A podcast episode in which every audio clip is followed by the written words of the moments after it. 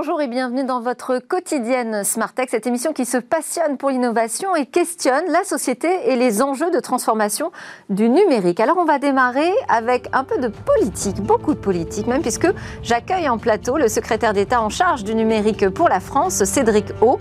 Il est passé par ici avant de retourner à son bureau qui est délocalisé exceptionnellement sur le grand salon des technologies Vivatech. Alors je l'interrogerai évidemment sur ce, ce choix de délocalisation et puis sur euh, sa ligne politique pour la France technologique.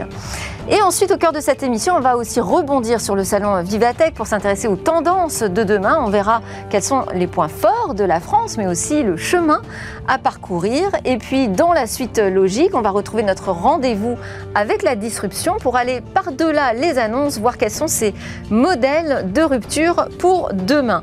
Et on conclura par euh, une innovation qui devrait faire du bien à l'environnement. C'est un navire qui est en train d'être conçu, un navire avec euh, une nageoire de baleine.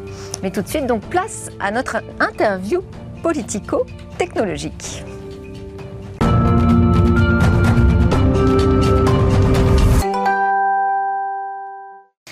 Interview politique, je disais bonjour Cédric O, mais on va parler de politique de technologie, en fait de la stratégie de la France. Alors je rappelle que vous êtes le secrétaire, secrétaire d'État chargé de la transition numérique et des communications électroniques. Et je le disais en introduction, vous avez décidé d'installer votre bureau là pendant trois jours sur le salon Vivatech. Alors déjà, pourquoi ce choix?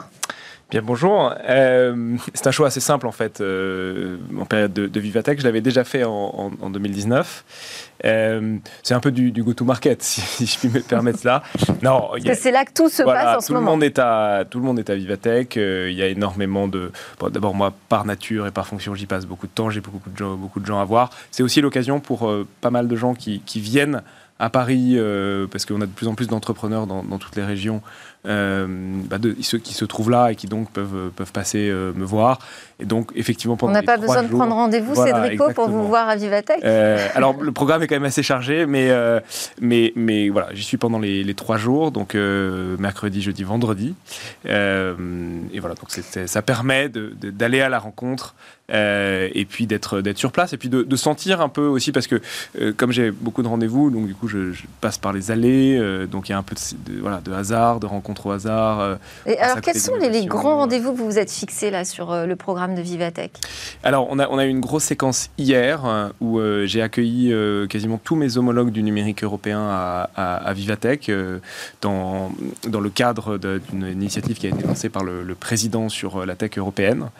Euh, et ça a été une très grosse séquence. Le président était là euh, hier également pour en parler. Donc il y avait à la fois des homologues ministres, mais il y avait euh, des créateurs de, très grandes licornes ou plus que ça européennes, puisqu'il y avait Klarna, il y avait UiPath, donc c'est une entreprise qui maintenant valent 40, 50 milliards d'euros, milliards de dollars.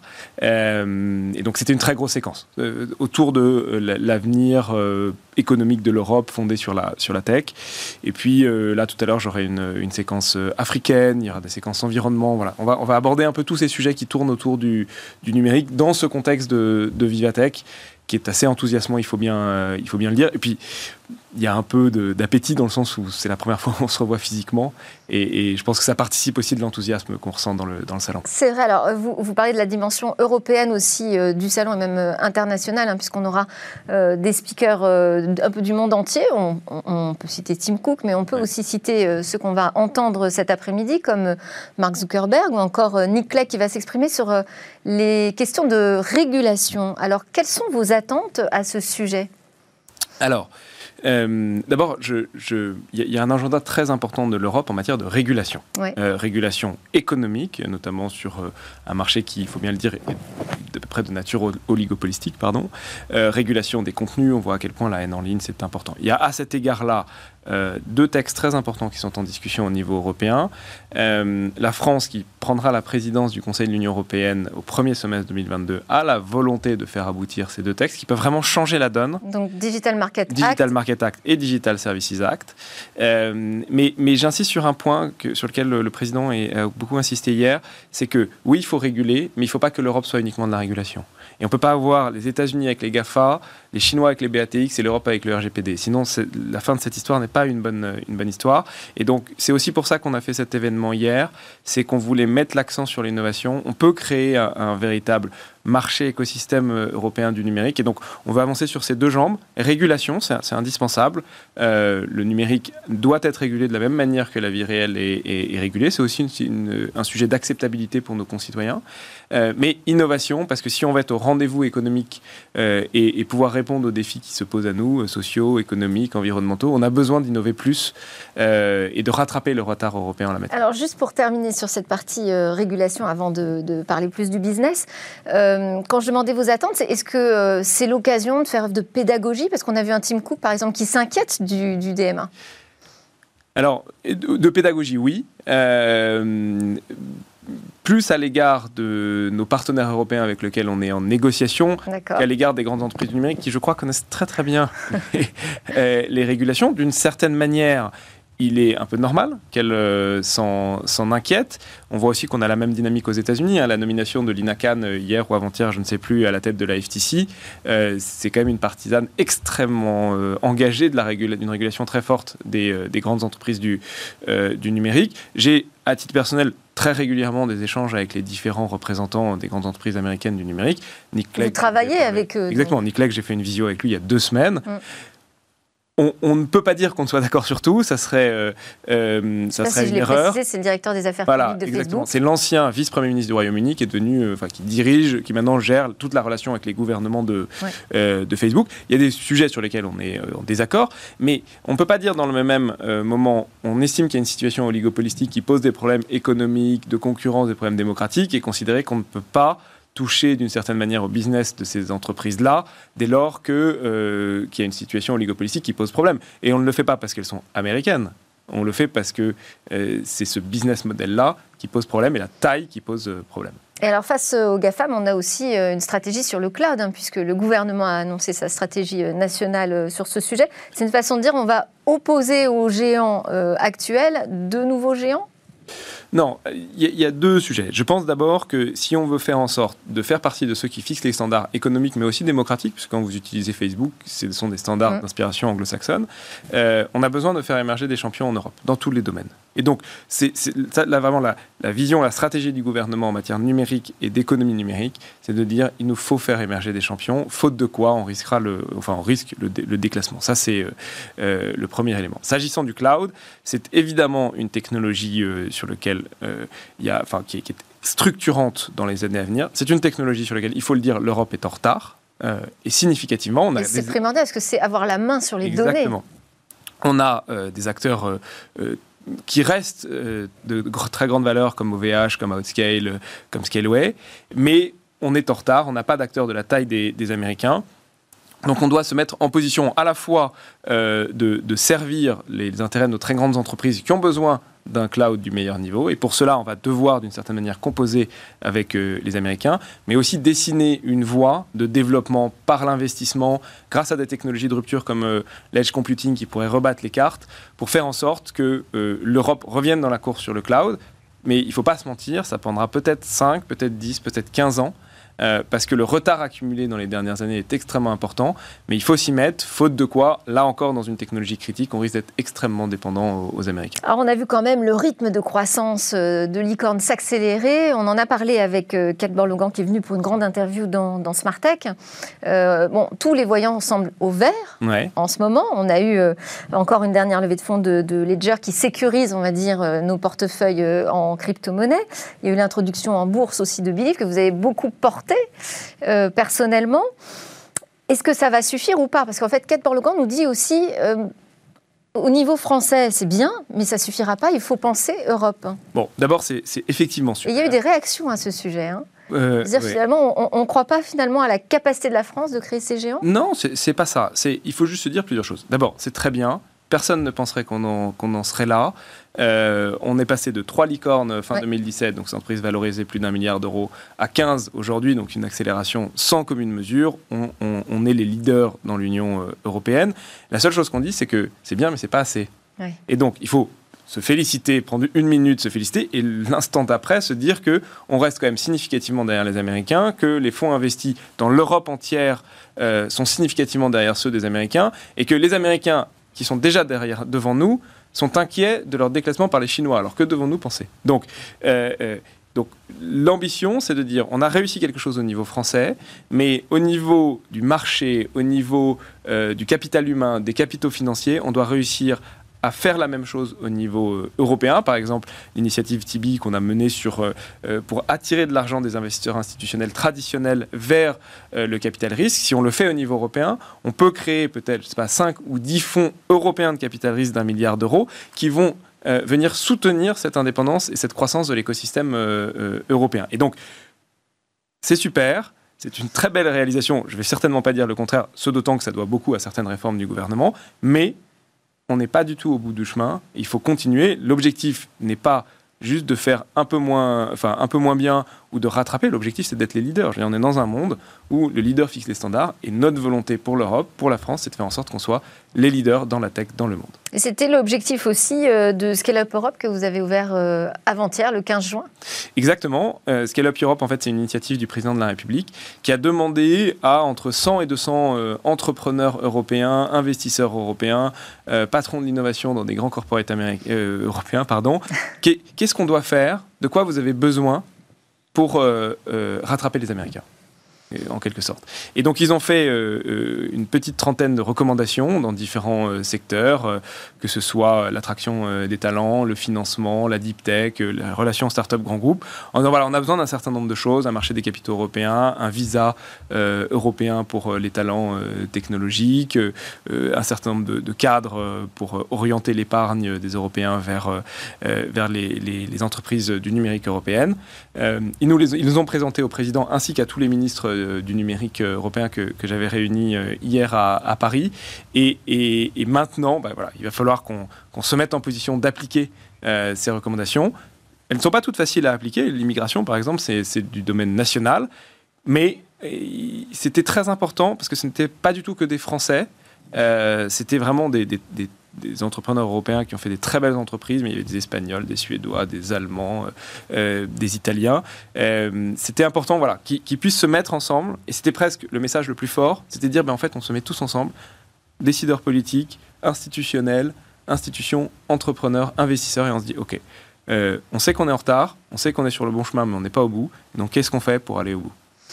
Vous l'avez dit, hein, dans six mois à peu près, un peu moins maintenant, il y aura une présidence française de l'Union européenne quelle est vraiment euh, l'action qu'il va falloir euh, euh, mettre en œuvre? Quel est le, projet le plus important que va porter la France en matière de numérique? Alors en choisir un, c'est le. Ouais, je sais. C'est compliqué. Non, si, je pense que je, je, fais référence à ce qu'on a dit tout à l'heure. La chose la plus importante, enfin le texte le plus important qui celui de la présidence française, mais je le vois de mon point de vue de ministre du numérique, euh, c'est le Digital Market Act. C'est euh, la régulation économique euh, de ces très grandes entreprises du numérique. On a eu une, régulation de la concurrence qui a été faite fin 19e, début 20e par les Américains, qui est à la base de l'expansion économique qu'on a connue en, en, partant du principe que les oligopoles, les monopoles étaient un problème pour l'innovation, pour la démocratie parce qu'il y a des nouveaux business models, parce que euh, dans le numérique, c'est plus la donnée euh, qui compte.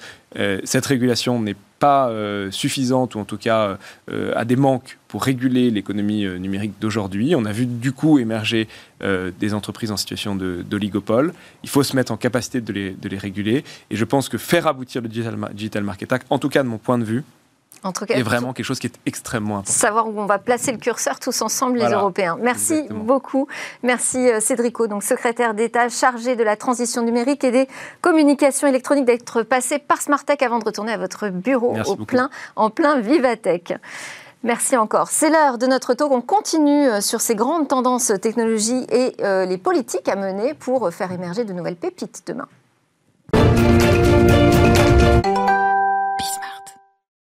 Et donc Paris est transformé en capitale de la tech pendant 3-4 euh, jours. On en parle avec euh, Olivier Vallet, président directeur général de DocaPost, qui est la filiale numérique du groupe euh, La Poste. Et Olivier Vallet, vous êtes aussi membre du conseil d'administration et trésorier du Syntec Numérique, le syndicat professionnel français de l'industrie du numérique. Absolument. Et vous vouliez me dire quelque chose à ce sujet? En fait, on a cet après-midi notre assemblée générale et on va annoncer la fusion de deux grands syndicats, le Syntec Numérique et un autre syndicat qui s'appelle Tech in France, qui vont donner lieu à un nouveau syndicat dont le nom sera dévoilé cet après-midi ou, demain, si l'AG, bien sûr, valide cette fusion. Donc c'est une belle annonce et on va avoir un syndicat qui va être en mesure de pouvoir parler d'une seule voix pour représenter toute la profession. Très bien. j'ai essayé de vous soutirer le nom, mais nous ne l'aurons que cet après-midi. Avec euh, nous également en plateau Jean-Pierre Valency, responsable des équipes marché financier chez euh, KPMG France, qui a donc publié cette semaine la troisième édition de son Top Tech Tomorrow, un observatoire des French Tech. Alors, vous êtes tous les deux donc exposants euh, en ce moment à Vivatech. DocaPost vient présenter quoi sur un salon comme Vivatech? Alors en fait, c'est vraiment le groupe La Poste dans son ensemble hein, qui, présente l'ensemble de ces innovations. Donc on présente aujourd'hui 12 euh, solutions euh, innovantes euh, qui vont euh, de l'identité numérique, la lettre commandée électronique, euh, beaucoup de solutions qui, utilisent de l'intelligence artificielle. C'est pas 12 nouveautés forcément, c'est plutôt quoi vos 12 points forts? C'est vraiment 12 nouveautés quand même qui, qui allient vraiment la technologie de manière à pouvoir créer des nouveaux services pour, pour le groupe La Poste, donc à la fois bancaire, à la fois autour de la logistique et autour des quatre transitions importantes sur lesquelles La Poste s'est concentrée, donc la transition énergétique, la transition démographique, la transition numérique et la transition écologique, bien sûr. Et on emmène aussi des startups, puisqu'on a aussi sur le groupe La Poste une 5 euh, ou 6 startups qui représentent aussi leurs solutions sur, euh, dans notre stand. C'est un dispositif euh, proche de celui qu'on trouve à Las Vegas, puisque La Poste est aussi très présente au CES de Las Vegas. Pendant plusieurs années, on était très très très présent à Las Vegas avec un très très très beau salon. Très fier aussi de pouvoir emmener bah, des postiers, puisque du coup, en fait, les postiers étaient aussi présents à Las Vegas pour présenter eux-mêmes les, solutions innovantes. Et on a en effet dupliqué un peu la même chose sur, sur Vivatech. Et on est content aujourd'hui de pouvoir retrouver une vie à peu près normale, puisqu'on est quand même encore dans une situation un peu d'hybride, mais en tous les cas, on est, on est présent sur, physiquement sur le, sur le stand. Alors, qu'est-ce que vous présentez vraiment pour euh, parler de cette filiale numérique de la Poste comme stratégie pour les années à venir? Vous avez parlé de de, grands axes importants. Ici, on a déjà présenté euh, notamment la politique que vous menez en ce moment, enfin la campagne plutôt euh, que vous menez en ce moment dans les bureaux de poste pour mettre en avant l'identité numérique euh, citoyenne, une identité numérique sécurisée. Ça, c'est un axe fort. Qu'est-ce qu'on voit d'autre arriver comme axe important qui va passer par la poste de demain? En fait, dans le cadre du nouveau plan euh, stratégique La Poste 2030 qui a été euh, annoncé par, euh, par Philippe Val, il y a aujourd'hui deux grands moteurs de croissance au sein de La Poste, que sont la logistique, le e-commerce, et puis bien entendu la banque et l'assurance. Et pour demain, il y a deux nouveaux moteurs de croissance sur lesquels la Poste investit énormément, les services de proximité et puis tous les services de confiance numérique. Et c'est là où DocaPost se, se, positionne. Donc comment faire pour pouvoir transférer la confiance que les Français ont dans la Poste, dans les services physiques, dans le monde du numérique? Et c'est là, là que DocaPost se positionne avec plein de, plein de nouveaux services digitaux. Alors, KPMG, je disais, a dévoilé euh, ses 60 euh, French Tech conquérantes de demain, comme euh, vous les désignez. Qu'est-ce que ça veut dire conquérantes Est-ce que c'est les plus performantes en termes de résultats, de levée de fonds? Quel est le critère? Comment on reconnaît une start-up de demain? Alors, euh, Delphine, on regarde plusieurs critères, pas seulement le montant de, la levée de fonds euh, annuelle. D'ailleurs, pour certaines, elles n'en ont pas levé au cours de 2020.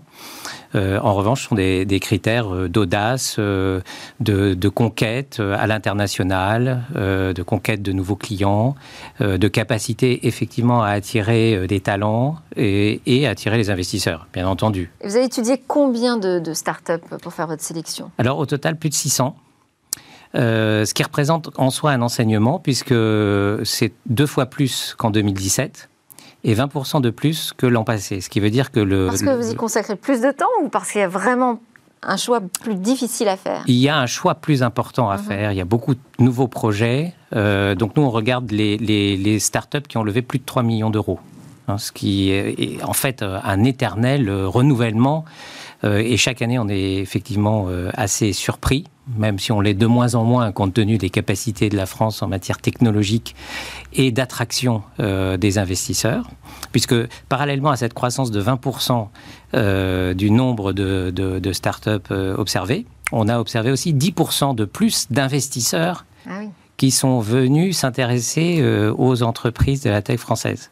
Ça, reprend la dynamique dont on parlait avec le ministre Cédric O à l'instant. Quels sont les grands enseignements de cette troisième édition de votre observatoire? Alors d'abord, je dirais une grande résilience de la tech euh, par rapport à une situation de crise sanitaire. Euh, bon, on aurait pu penser qu'on aurait, pu vivre un, arrêt, un coup d'arrêt, je dirais, dans, les développements et les investissements. Ça n'a pas du tout été le cas, puisque les entreprises ont levé 4 milliards 3 d'euros au cours de 2020 contre 4 milliards l'année précédente. Parce qu'on a vu que c'était un, pari sur l'avenir qu'il fallait faire. C'est indispensable de le faire et on a vu que les entreprises de la tech ont apporté des solutions majeures, je dirais, dans, dans, le, dans le, contexte de la crise. Euh, on a plein d'exemples, euh, des plus connus au moins connus. Euh, Doctolib pour ce qui est de la, vaccination, ou Mano Mano pour parler du bricolage et du, et du jardinage. Mais peu importe, je dirais c'est beaucoup plus large que ça, parce que dans la deep tech, il y a eu aussi de, des avancées intéressantes. Dans la biotech, n'en parlons pas. Euh, on n'en parle pas suffisamment, je, je, trouve, parce que là, il y a une richesse scientifique en France qui, qui commence à porter, à porter ses fruits. Et donc, bon, ces 4 milliards 3, en quelque sorte, je dirais c'était une année de transition. Maintenant, 2021, ce qui est intéressant, c'est que euh, au 15 juin, on a recensé 3 milliards 9 de levées. Euh, donc, ce qui est on pourrait considérer qu'on va peut-être doubler la mise euh, pour 2021. Alors pour autant, et je rejoins complètement... Alors quand on parle de start-up, je ne retrouve pas d'Ocapost par exemple, on est d'accord hein? Il n'y a pas d'Ocapost dans les start-up. Vous parlez vraiment d'entreprises très jeunes qui euh, se sont créées il y a moins de un an, 20 deux ans? 20 ans. Ah 20 ans. Donc on est sur les années 2000 euh, en fait. Hein d'accord. 2000, 2020. Donc ce pas les jeunes pousses Pas toujours. Pas toujours. Elles ont pu prendre du temps à trouver leur voie. Elles ont parfois pivoté, parfois plusieurs fois. Euh, et, elles, peuvent, elles peuvent devenir les pépites de demain 20 ans plus tard. Et je pense qu'il y en a un certain nombre. Euh, Est-ce que vous avez dit non ah, Les 60 le sont pour nous. Oui, non mais 60 le qui ont déjà 20 ans d'âge. Euh, oui, Billy n'est pas très, pas très loin de, ça. Euh, il y en a d'autres. Maintenant, bon, je ne crois pas que ce soit tellement. D'accord, non, mais c'est juste le critère m'avait échappé. C'est 20 ans, 3 millions d'euros de levée. Ok. Voilà, c'est le point de départ. D'accord. Donc effectivement, ça fait du monde. Euh, je dis, on ne trouve pas d'Ocapost. Alors, je ne sais pas euh, pourquoi. Est-ce que vous ne rentrez pas dans les critères euh, finalement Mais vous travaillez donc sur ce, socle de confiance numérique, confiance dans la poste. Mais confiance numérique aujourd'hui, on entend souveraineté, on entend les problématiques de cloud. et je sais que vous êtes membre, vous faites partie des membres fondateurs de Gaia X. Comment avance ce projet? On est en effet membre de fondateur de GAIX. Ce projet avance plutôt bien. Alors, ça à la taille de, du projet, hein, puisque je vous rappelle que c'est un projet européen avec deux pays majeurs, qui sont la France et l'Allemagne, qui, euh, qui tirent cet énorme projet. Mais en tous les cas, je pense pouvoir dire aujourd'hui que la feuille de route qui avait été fixée est, respectée. Euh, c'est un énorme projet. Nous, on y voit beaucoup, beaucoup de beaucoup de belles opportunités. On se félicite aussi de la nouvelle doctrine cloud que, que l'État a annoncée dernièrement. Donc on vient aussi de déposer un dossier pour pouvoir être Secnum Cloud, puisque maintenant il faut pouvoir être Secnum Cloud euh, pour pouvoir répondre aux appels d'offres euh, dans le secteur public. Donc on continue, nous, à investir beaucoup en effet dans le... Et votre apport dans, dans un projet comme Gaia X, quel est-il? Alors notre apport, il est vraiment de pouvoir apporter toutes les briques de service on est plutôt sur la partie service, donc de type euh, signature électronique, euh, coffre-fort, euh, identité numérique. Donc on va apporter des briques de service qui vont permettre bah, à tous ceux qui voudront consommer ces services de pouvoir les faire dans un cadre éthique et responsable défini par la communauté européenne. Sur euh, les, projets qui sont en cours, on a aussi euh, l'introduction en bourse euh, d'OVH Cloud. Ça, ça va être un moment important que vous surveillez, j'imagine. Qu'est-ce que vous avez déjà? Je voulais avoir votre réaction. On a parlé de, de Believe sur son introduction en bourse qui, pour certains, est un peu décevante, mais pour d'autres, c'est quand même une grande nouvelle. Comment vous regardez ça? Delphine, vous avez raison. Il y, a les, il y a les deux visions possibles. Moi, je prends la vision positive la vision positive, c'est quoi? C'est qu'on a une entreprise euh, d'une X40, la première, qui est arrivée sur les marchés financiers en levant 300 millions d'euros. Euh, on ne parle pas d'une pacotille, on parle d'une belle valorisation. Alors certes, euh, il y avait des ambitions plus, plus importantes. ces ambitions n'ont pas rencontré le marché pour la valorisation souhaitée. Le marché était probablement là, mais pas pour la valorisation attendue. Et donc, le, la levée a été revue un petit peu à la baisse. Ce qui est important, est-ce que c'est un enseignement pour OVH Cloud, par exemple, qui prépare son introduction en bourse? Bien sûr, il faut, il faut en tirer les enseignements. C'est-à-dire que dans le, placement sur les marchés financiers, il faut vraiment que le placement soit parfaitement en adéquation avec la stratégie et le business plan et, permettre de faire ressortir la valeur euh, intrinsèque potentielle dans un horizon relativement court, c'est-à-dire à horizon de trois ans. Voilà. Au-delà, les marchés financiers sont beaucoup plus prudents. Et maintenant, tout change très vite. Euh, toujours si on, se projette, euh, Cédric O a, dit que, euh, selon lui, d'ici 4-5 ans, 50% du CAC 40 seraient des entreprises du numérique. vous, êtes d'accord avec cette vision des, choses, la manière dont se transforme le CAC 40 chez KPMG Je dirais que Dieu l'entende, mais moi je pense qu'il y a une très belle dynamique. Cette dynamique, comme Cédrico euh, l'a dit, elle est à mettre en perspective de ce qui se, place, ce, qui se passe pardon, au plan international. Sur le premier euh, semestre 2021, j'ai dit près de 4 milliards de levées en France, en, en Israël, petit pays, 8 milliards de dollars, en Angleterre, 10 milliards. Ah oui il y a encore du travail. des efforts à faire. Vivatech contribue, je pense, à euh, l'exposition de la tech française à l'international. C'est un très bel événement. Mais il faut faire plus vite, plus fort, mettre plus de moyens. Je crois que ce qui a été annoncé est intéressant, mais euh, je dirais, tout ne passe pas par les institutions, les organisations. Les fonds qui sont créés sont très importants, bien sûr, mais il faut que le monde privé continue de se saisir et d'être compétitif. Euh, L'effort qui est nécessaire pour vous en France, c'est sur l'investissement? Oui, je pense qu'il y a un fléchage de l'investissement euh, qui a commencé hein, vers, euh, vers le, monde de l'action de façon générale plutôt que le, monétaire. Mais on est très très loin euh, du, point d'arrivée pour, pour, pour se comparer à d'autres pays qui, qui, font beaucoup mieux. Olivier Vallet, c'est aussi votre perception? Moi, je trouve en tous les cas que c'est plus que bien d'annoncer une vraie belle ambition. Euh, et je pense que la France n'a pas à rougir et qu'on peut en effet viser beaucoup, beaucoup de choses. Certes, comme Cédrico l'a dit, il y a certains domaines dans lesquels la France a déjà accumulé un, retard certain. Après, il y a d'autres secteurs d'activité sur lesquels on parle de l'intelligence artificielle, on parle de la blockchain, on parle de l'informatique quantique demain. Il y a plein de secteurs d'activité sur lesquels aujourd'hui il y a des parts de marché à prendre et où les leaders ne sont pas encore complètement installés. Et que, la, que ce soit la France ou que ce soit l'Europe aujourd'hui, je pense qu'on doit avoir cette ambition. Et en tous les cas, on a tout pour pouvoir réussir. Et moi, je ne peux que me féliciter qu'on ait un gouvernement qui encourage et qui pousse. Et il faut sûrement encore aller plus loin et plus vite, euh, euh, comme on vient de le dire. Mais en tous les cas, il y, a, des parts de marché encore à prendre et on peut créer de beaux leaders français, européens demain. Et les, ambitions pour euh, bah, nous, les ambitions, elles sont, elles sont importantes. Elles sont à l'échelle d'un groupe La, Poste qui fait 26-27 milliards d'euros de chiffre d'affaires. Hein. Euh, donc, on a depuis trois ans euh, à peu près 35% de croissance, croissance organique et croissance aussi euh, externe, hein, puisqu'on a eu aussi une dynamique d'acquisition très forte. On a fait j'ai fait 10 acquisitions au cours des trois dernières années.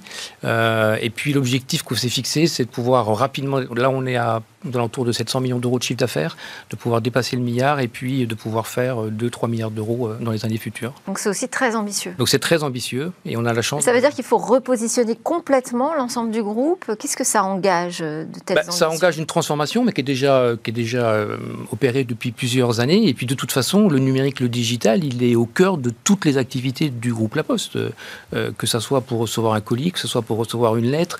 Euh, aujourd'hui, voilà, on, vient de lancer une lettre commandée toute électronique de bout en bout. on est, le digital est partout et, une de nos missions, c'est bien sûr d'accompagner le groupe La Poste dans sa transformation, mais aussi de pouvoir trouver un relais de croissance pour le groupe La Poste avec une activité qui va se développer et se déployer à l'extérieur du groupe. Il y a des secteurs qui se dégagent euh, un peu hein, du, du, Top Tomorrow, euh, qui est Top 10 Tomorrow, c'est ça Top Tech. top Tech Tomorrow. Euh, il y a des secteurs qui se dégagent de, de ce classement. Moi, j'avais noté notamment tout ce qui tourne autour de la durabilité. Oui. Est-ce que ce sont des tendances? Est-ce qu'il y a des grandes tendances, comme ça, des secteurs qui vont être plus porteurs de croissance cette année et les années à venir? Oui, la durabilité, euh, certainement, puisqu'il y a, il y a une attente, euh, je vais dire, sociétale, euh, et ces entreprises répondent à ces attentes. Hein, quand on pense à Back Market, à Vestiaire Collective, à Ecovadis, clairement, elles répondent à ces, à ces aspirations. Donc ça va se poursuivre. Euh, les énergies euh, renouvelables, les technologies autour des énergies renouvelables euh, également.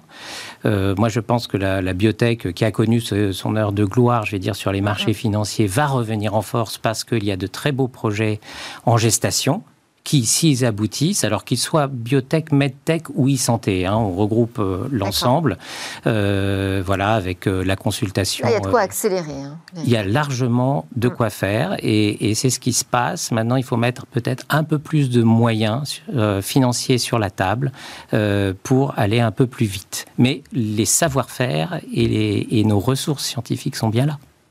Merci beaucoup à tous les deux pour vos éclairages. Olivier Vallet, président directeur général de DocaPost, et Jean-Pierre Valency, responsable des équipes marché financiers chez KPMG France. Juste après la pause, on continue d'analyser euh, cette euh, French Tech et ces euh, nouvelles pépites technologiques. On va aller regarder un petit peu au-delà des effets d'annonce et des nouveautés. Quels sont ces modèles qui disruptent l'économie et la société?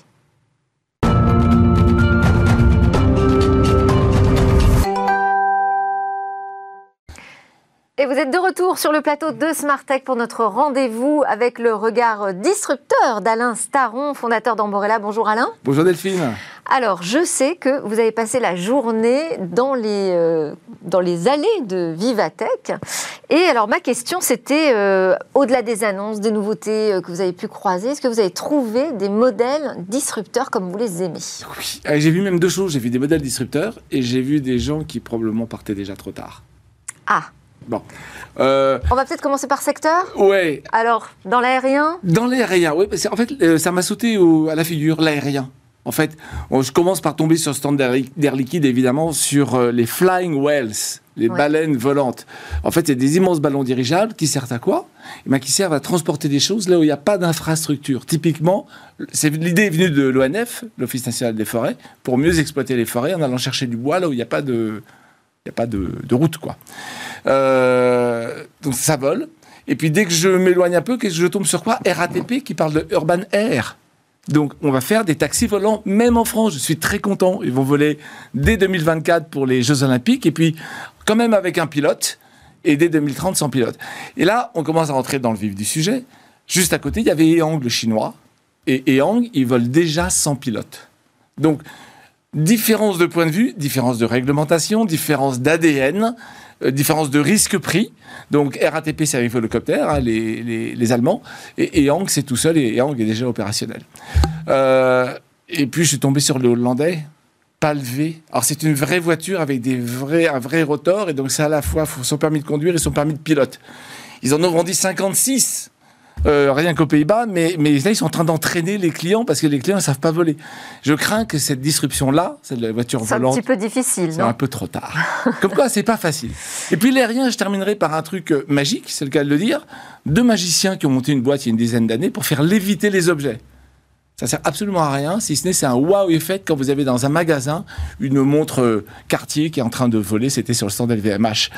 Et ça, ça montre bien que le mythe du l'aérien est un mythe très présent. Alors la mode vous a inspiré d'ailleurs. Et oui, parce qu'en allant, en quittant cette montre qui volait, je suis tombé sur Tag Heuer. Tag Heuer, montre connectée. Et, j'ai réalisé soudain un truc. Moi, ça faisait 20 ans que j'avais plus de montre, depuis que j'ai un téléphone qui me donne l'heure. Et je n'étais pas tout seul. Et puis j'ai appris une montre pour deux raisons très simples, et apparemment je suis comme tout le monde, la santé et le sport. Et puis en prenant cette montre, j'ai pris goût aux notifications.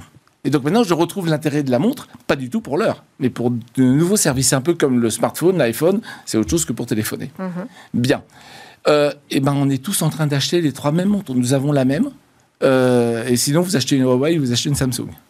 Ah non, il y a quand même euh, d'autres marques. Hein. Il y a la Withings qui est, qui est super oui, aussi. Oui, oui. Mais dans un marché. Bon, il y, a un peu plus de choix. Il y a un peu plus de choix. Mais ce qui vous fait rêver, ce qui fait rêver les montres de luxe, elles sont clairement, enfin, qui a, qui a apporté plein de plein d'eau au moulin du marketing, étaient un peu en dehors du coup. Et donc là, c'est Frédéric Arnaud himself, hein, le, fils de, Bernard Arnaud, qui a supporté le projet de la montre connectée de, de Tag qui est. Alors c'est très marrant parce que Tag c'est précision euh, sport, enfin le truc un peu, un peu très professionnel, sur une mécanique de précision. Il n'y a plus de mécanique dedans, c'est que l'électronique et de l'informatique. Ils ont monté une équipe pour faire exactement eux-mêmes ce qu'ils voulaient faire, et l'expression de la montre, elle est toujours dans, le, dans, les dans le, la, la, présentation, et elle est dans les applis qu'ils développent. Le golf, la natation, là où il y a du sport, là où il faut chronométrer, ils, sont, ils se veulent meilleurs que les autres, et leur monde d'ailleurs a des boutons que tous les mondes connectés n'ont pas. Donc c'est une base Android, c'est compatible à Apple. Et, euh, et c'est à 1700 euros. Une euh, Apple Watch, ça peut monter à 1000, 1200 euros. Hein, et encore sans le bracelet. Ça dépend du bracelet. Donc on se rend compte qu'ils viennent coiffer par le dessus euh, les ambitions de luxe d'Apple. Et ça me fait penser à quelque chose, c'est que Apple, comme Samsung, comme tous ces gens-là qui sont dans le virtuel, ces gens-là, qu'est-ce qu'ils ont fait? Ils créent des écrans et tout est dans l'écran on se coupe un peu du concret. Hein, vous savez, euh, tout, ce qui est Apple, c'est très, très elliptique, très léger, très, très discret. Euh, et, finalement, on a quand même un peu besoin de concret. Et donc, je, vois, je vois là très fort, un très fort retour des montres euh, classiques dans un business moderne. Pas trop tard, là, vous dites, c'est pas trop là, tard. Là, c'est pas trop tard. Au contraire de la voiture, un Porsche qui voulait toujours son moteur thermique et qui a, mis trop, très, beaucoup de temps à passer au moteur électrique. Vous voyez, donc, il y a, l'ambition, il y a l'image de marque, c'est ce que vous voulez faire et comment vous la traduisez? Alors, toujours chez LVMH, il y a un sac Hermès aussi qui vous a tapé dans l'œil. Oh là là Alors ça, un sac Hermès moisi. Eh vous y croyez, vous? Non, j'aurais bien aimé que vous me le rapportiez d'ailleurs. pour la prochaine fois. en fait, vu comme ça, ça paraît euh, totalement idiot, sauf que là, à nouveau, les rois du marketing savent raconter l'histoire. Hein. C'est Phil Ross, un artiste, qui, il y a hum, une petite dizaine d'années, euh, cherchait des, structures un peu originales. Il a fait pousser des champignons, donc de la moisissure. Il les a fait pousser sur un tissu de coton. Il a habillé des meubles comme ça. Et puis un jour, il s'est dit, ben, finalement, c'est presque aussi beau que le cuir. Et donc, c'est donc c'est tactilement comme le cuir c'est, ça a des qualités physiques et mécaniques meilleures. Ils le vont même prix que le cuir. Et il vient de gagner son coup d'éclat, il vient de réussir à faire un sac chez Hermès. Donc, et, donc, qui est évidemment écolo, puisque l'écologie, c'est quand même. Euh, Alors, l'écologie, on en parle beaucoup à Vivatech. Ah, hein. C'est la tendance. C'est la tendance. On parle évidemment que de ça. Euh, en vrac, euh, sur, la, sur les. Et toujours pareil avec mon idée où vont les infrastructures. vous savez, ces grandes éoliennes avec des grands mâts de 100, 150 mètres pour aller chercher les vents en altitude, c'est très laid. Mhm. Il y a un gars qui dit je vais faire des cerfs-volants plutôt que des grands mâts. Il monte à 200 mètres d'altitude, donc les vents sont encore plus forts, et puis on tire sur le câble. Un cerf-volant, ça tire sur le câble, et c'est comme ça qu'il fait l'énergie. Euh, très discret. À l'inverse, vous avez le gars qui met carrément une turbine sur votre toit, euh, de, une turbine euh, éolienne, mais alors du coup, c'est pas des hélices, hein, c'est des turbines, donc du coup, ça fait moins de bruit. Euh, et donc, il y a une autre tendance, parce qu'on on va être à court de temps pour tout lister dans l'environnement. Il y a une autre tendance, c'est la télémédecine, d'ailleurs, dont on a parlé aussi cette semaine. Et, et là, et là très belle conversation avec le, le gars qui revient de l'étranger, c'est pas anodin, et qui dit, moi, quand je suis malade dans la plupart des pays du monde, la première chose qu'on me demande quand j'arrive à l'hôpital, c'est ma carte de crédit. Oui. On ne demande pas en France. Donc, j'ai un intérêt très fort à faire de la prévention pour pas tomber malade. Alors qu'en France, et je tiens ça même d'une autre source, d'un autre start-upper qui a dû fermer sa boîte, en France, c'est pas grave si on ne fait pas de prévention, puisque de toute façon, c'est gratuit de se faire soigner. Gratuit, enfin, ça coûte à la collectivité. oui, ça coûte à la collectivité, ça coûte donc nos impôts, mais surtout, euh, comme donc c'est nos impôts, c'est la collectivité, on veut, on veut contenir les coûts, et donc du coup, qu'est-ce qu'on fait? Ben, La profession de médecin est en train de péricliter, il y a de moins en moins de médecins, je vous la, non, je vous enfin vous le savez. Vous ne l'annoncez pas, oui. Je vous l'annonce pas, il y a de moins en moins de médecins. Vous savez qu'il y aura dix fois plus de centenaires dans une génération en France, dix fois plus. Donc les EHPAD n'y s'enfuiront pas. Euh, et, et donc la solution, c'est de se prendre en main, et de se prendre en main pour ne pas tomber malade. Plus on vit vieux, si on veut vivre vieux en bonne santé, on a intérêt à faire de la prévention. donc le gars, très bonne idée, il met des petites cabines qui vous donnent 27 paramètres en 6 minutes. Ça s'appelle Bodio Bodio. C'est très rapide. Et, au bout de ces six minutes, ça vous dit soit vous êtes malade et puis on vous met en relation avec un médecin, soit vous êtes bien portant et on vous dit ce qu'il faut faire en fonction de vos paramètres pour rester en bonne santé. Et l'idée, parce que les gens ne vont pas y aller, l'idée c'est de faire du rewarding et ce rewarding pourrait aller jusqu'à des primes d'assurance qui baissent, etc., euh, etc. Donc je trouve un vrai changement sociétal parce qu'en France, on n'a pas l'habitude de donner de la valeur à la santé puisqu'elle est gratuite Là, pour le coup, c'est vraiment euh, disrupteur et, euh, on va voir Et si ça peut passer. je, je- je- je souhaite que nous y arrivions. Merci beaucoup Alain Staron, merci pour cette balade dans les allées de Vivatech et, votre Delphine. regard disrupteur. Alain Staron, fondateur d'Amborella. Et puis on suit euh, cette émission toujours autour de l'innovation avec un bateau à nageoire de baleine.